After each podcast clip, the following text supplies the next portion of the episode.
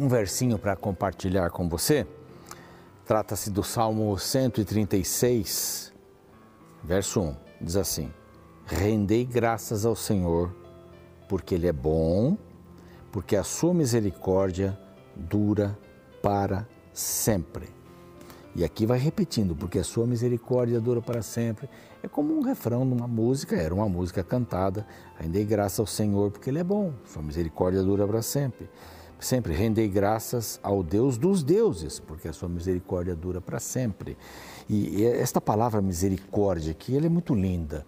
No latim, ela significa alguém que nasce no nosso útero. Alguém que nasce dentro da gente. Você vai cuidar de quem nasceu dentro de você, não vai cuidar? Né? A gente diz que mãe é mãe, né? pai é diferente. Mãe tem aquele amor, aquele aconchego. A criança ficou ali durante nove meses lunares.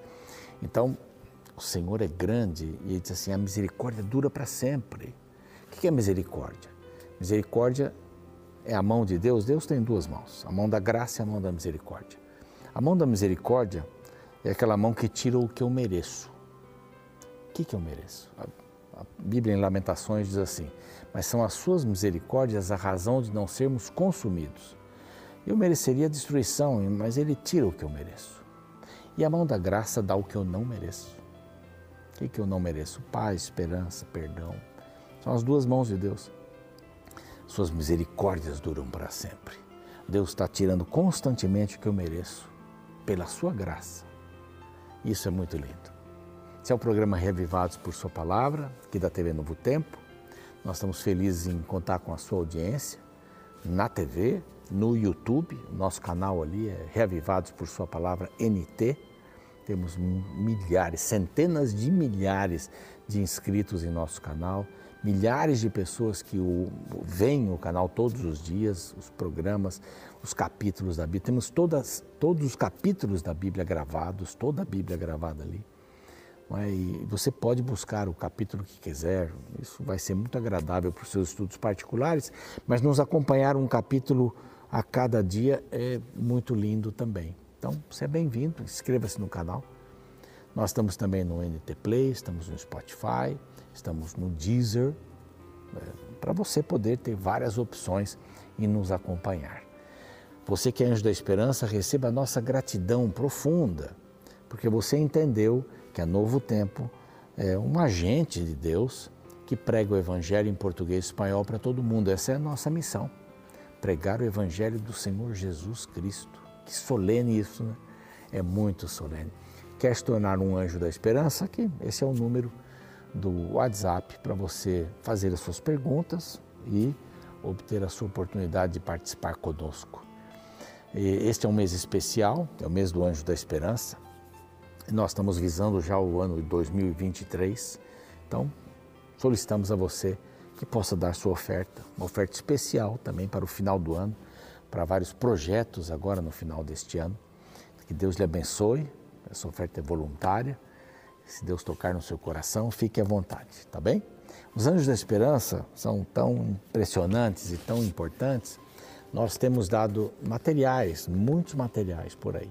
As revistas contendo ah, os estudos da Bíblia são fundamentais para a gente conhecer a Deus, conhecer a respeito de finanças, família, saúde, sentimentos, autoestima, sobre profecias, sobre a Bíblia e sobre temas específicos. Recentemente vimos aí o tema sobre as mulheres, né? histórias encantadoras de mulheres. E aqui agora sobre oração. Você pode pedir essa revista hoje mesmo, agora mesmo. Anote aí para depois fazer o pedido por este WhatsApp que aparece é só solicitar, depois vão pedir nome e endereço para saber por onde enviar a revista ou para onde ela vai pelo correio. E nós estamos também no nosso, você pode pedir também pelo nosso site www.novotempo.com/barra escola bíblica, tá bem? Você vai receber gratuitamente esse material. Nós vamos para um rápido intervalo, logo depois nós vamos estar aqui com o capítulo de número 4 do primeiro livro de Reis. Não saia daí, voltamos já já.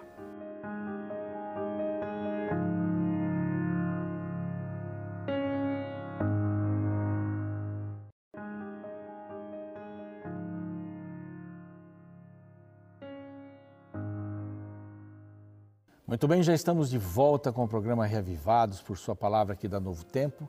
Privilégio ter você a bordo, hein? Quer seja pelo YouTube, o nosso canal Reavivados por sua palavra NT. Se você não está inscrito ainda, inscrita, se inscreva lá. Clique no sininho para ter as novidades também, dê o seu like e compartilhe com os amigos. Estamos no Spotify, no Deezer para você poder ouvir, no NT Play também.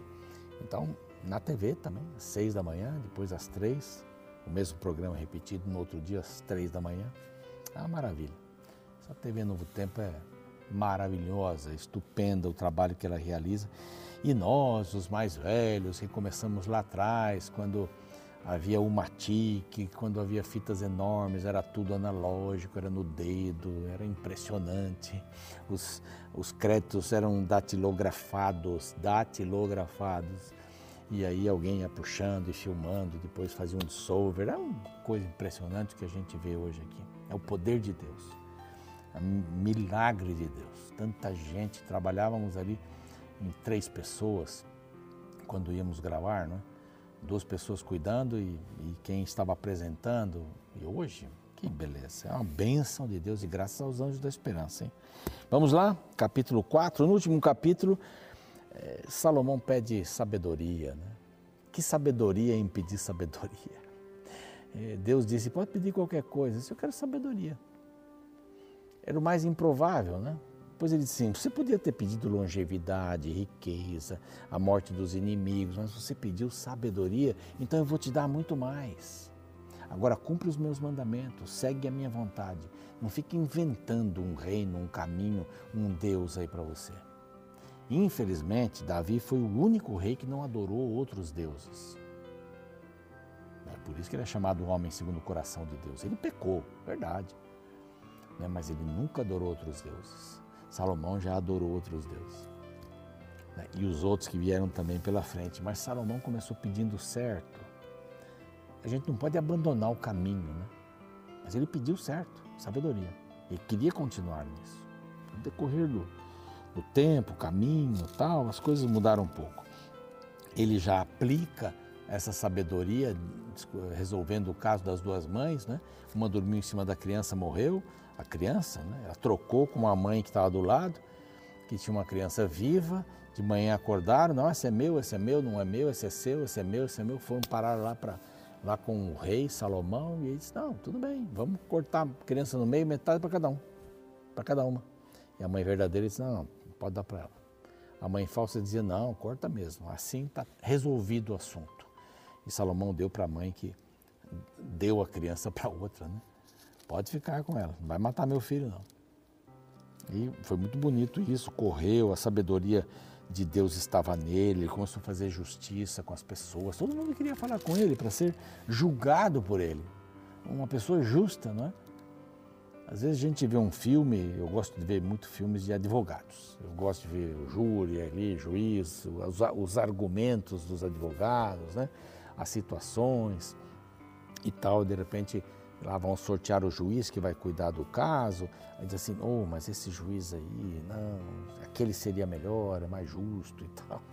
Tem isso, né? Aqui na Terra nós somos assim, mas Deus é um justo juiz. E Salomão pediu justiça. Ah, lindo. Agora que o capítulo 4 vai ter alguns, é, vai ter alguns temas interessantes. Primeiro, é, vai falar sobre ele como administrador. Último trecho aqui do capítulo 3, nós o vimos como um árbitro. Um árbitro. Agora nós vamos vê-lo como um administrador. Rei Salomão estava sobre todo Israel. Essa é a primeira frase, o primeiro verso aqui do capítulo 4. O rei Salomão estava sobre todo Israel uma certeza, uma segurança que o Israel estava unido debaixo do cetro de Salomão. E ele manteve Israel unido dessa forma. Havia movimentos toda hora, porque, porque as dez tribos, aquelas que apoiaram mais Saul, apoiaram uh, Esbozete, o filho de Saul, e depois outros né, que viam, viviam buscando apoio deles para derrubar o rei, Davi, Davi sofreu muito, viu? Davi sofreu muito. Aqui diz que ele governava sobre todo Israel. Todo Israel estava com ele.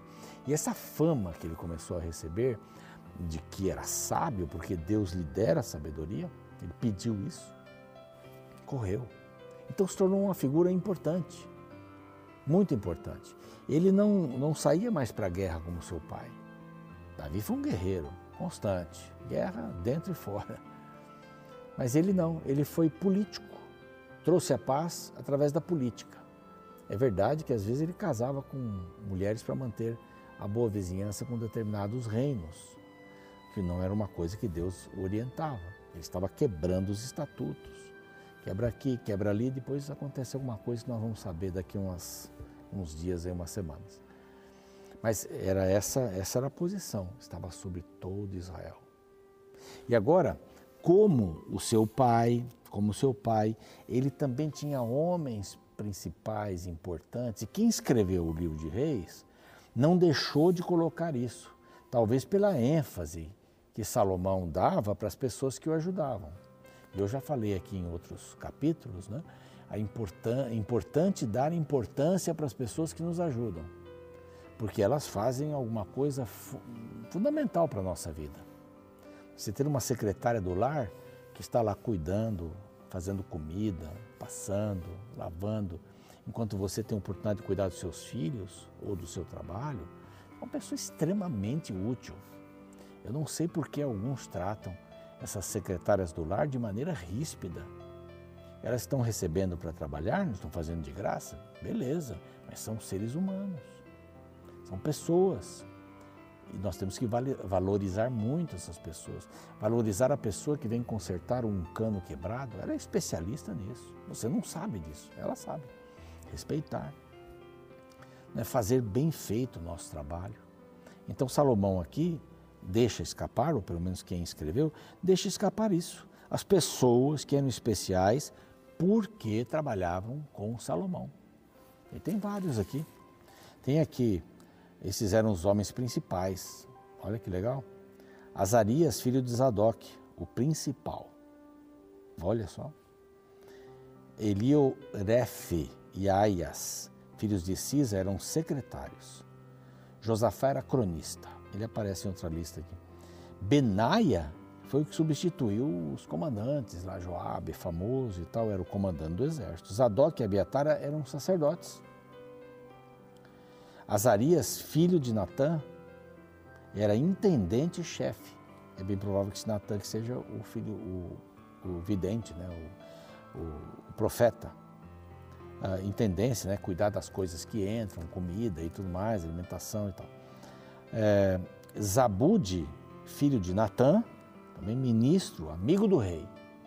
Eu gosto dessa expressão aqui desse verso. Eu lembro quando gravei é, da outra vez, eu fiquei um tempinho falando sobre amigo do rei, né? Ser amigo do rei. A pessoa que está na liderança, ela começa a ter poucos amigos reais. Uma pessoa que sobe e tem responsabilidades, assim, diante de muitas pessoas, começa a ter pouquíssimos amigos. Há pessoas que se aproximam com interesse. Isso não serve, isso não é legal. O bom é termos amigos. Amigos são fantásticos, são sensacionais, mas quanto mais você sobe na hierarquia de uma empresa, você começa a ter menos amigos desses e muitos que querem aproveitar da amizade para conseguir alguma coisa, seu favor. Então essa expressão aqui ela não está solta. Ele era ministro e era amigo do rei. Ele considerava o rei como seu grande irmão. Talvez não de sangue, porque ele era filho de Natã, né? talvez não, não de sangue, mas ele podia falar e ouvir o rei livremente. Amigos, eles podem ver o pior e o melhor de nós e continuar conosco. Isso é um amigo verdadeiro. Amigo sabe os pontos positivos e negativos e ainda nos ama, ainda gosta da gente. Isso não é sensacional? E essa expressão, então, amigo do rei, é, é fantástica. Aizar, mordomo, Adonirão, superintendente dos trabalhadores forçados, quer dizer, daqueles que eram conquistados, trabalhavam, e também das empreitadas do rei. Tinha Salomão 12 intendentes, aparecem os nomes dos intendentes aqui, pessoas que cuidavam dele, do reino, do palácio, as pessoas que moravam com ele, e vai citando aqui vários nomes, não é o caso da gente repeti-los aqui, você pode lê-los aí, mas tinha umas distinções especiais. É? Eram, pois, os de Judá e de Israel muito numerosos, como areia que está no mar. Comiam, bebiam, se alegravam. Dominava Salomão sobre todos os reinos, desde o Eufrates, lá de baixo, lá no Egito, até a terra dos filisteus, que fica a oeste, já na praia. E ainda diz, até a fronteira do Egito, lá embaixo também. Aliás, o Eufrates é para cá, o Eufrates é, é leste. A gente não pode mostrar um mapa hoje, mas eu vou mostrar um mapa depois para vocês aqui, se a produtora deixar. Mas assim, fica lá oeste, né? Eufrates, Babilônia. Né? Então, lá embaixo, o, a divisa com o Egito. À, à esquerda, o oeste, então os filisteus. Então ele estava dominando sobre tudo, os quais pagavam tributo e serviam a Salomão todos os dias da sua vida. Então ele tinha dinheiro. E aí vem falando um pouco das coisas que Salomão usava, né? Aqui tem 6 mil quilos de flor de farinha, 220 litros, aliás, né, 220 litros de, de flor de farinha, 200, 660 litros farinha, 220, eu vou me perder aqui no, nos valores, não importa, mas ele mantinha todo o reino em paz ao seu redor. Ele tinha habilidades políticas. Aqui ainda diz que ele tinha que 40 mil cavalos. É muito cavalo, né? 40 mil cavalos em estrebarias para os seus carros, imagine 40 mil carros, ou um pouco menos, e 12 mil cavaleiros. Era grande, o seu exército era tremendo. E tinha colheitas aí de cevada, tudo mais. Eles pagavam tributos a ele. Mas o, o que eu quero terminar aqui, já estamos indo para o final, é, é o que ele fez, a, a sabedoria em ação de Salomão. Olha aqui que coisa impressionante. Deu também Deus a Salomão sabedoria, grandíssimo entendimento e larga inteligência, como a areia que está na praia do mar. Deu muita coisa, não é pouco isso, né? Era a sabedoria de Salomão maior do que, a todo, que todos os do Oriente e do que toda a sabedoria dos egípcios. Era mais sábio do que todos os homens mais sábios de Etã. E aí cita aqui alguma coisa. E correu sua fama por todas as nações em redor. É isso daí. Ele pediu a melhor coisa para Deus: ser justo, saber o bem e o mal. E aqui Deus lhe deu conhecimento de todas as áreas. Quer ver aqui? Compôs três mil provérbios. Temos alguns provérbios ali, né? Aqui nossa Bíblia, em provérbios mesmo. Foram escritos seus cânticos, mil e cinco cânticos. Salomão é um tremendo. E aqui vem outras coisas interessantes, assim, pitorescas. Discorreu sobre todas as plantas, desde o cedro, que está lá no Líbano, até o isopo que brota do muro. Que é coisa simples até a coisa mais complicada. Tudo sobre plantas. E mais um pouquinho aqui para terminar.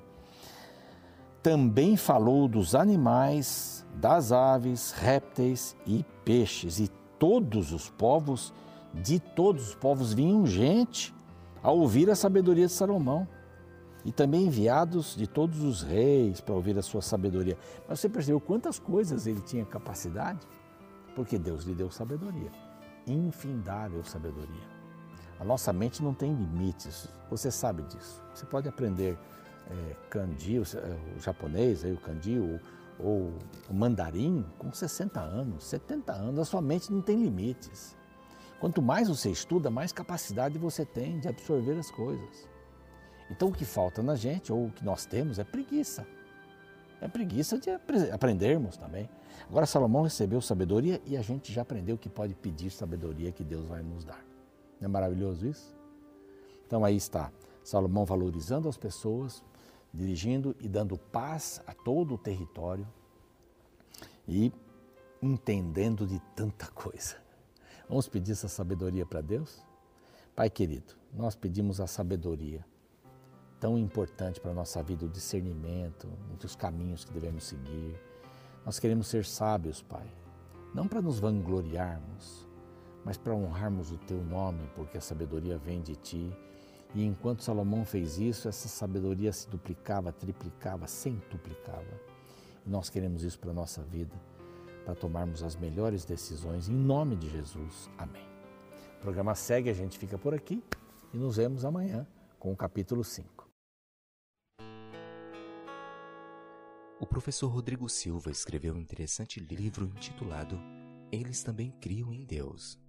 Nesta obra, o autor fala sobre grandes gênios da humanidade que criam na existência de um Criador por detrás da criação.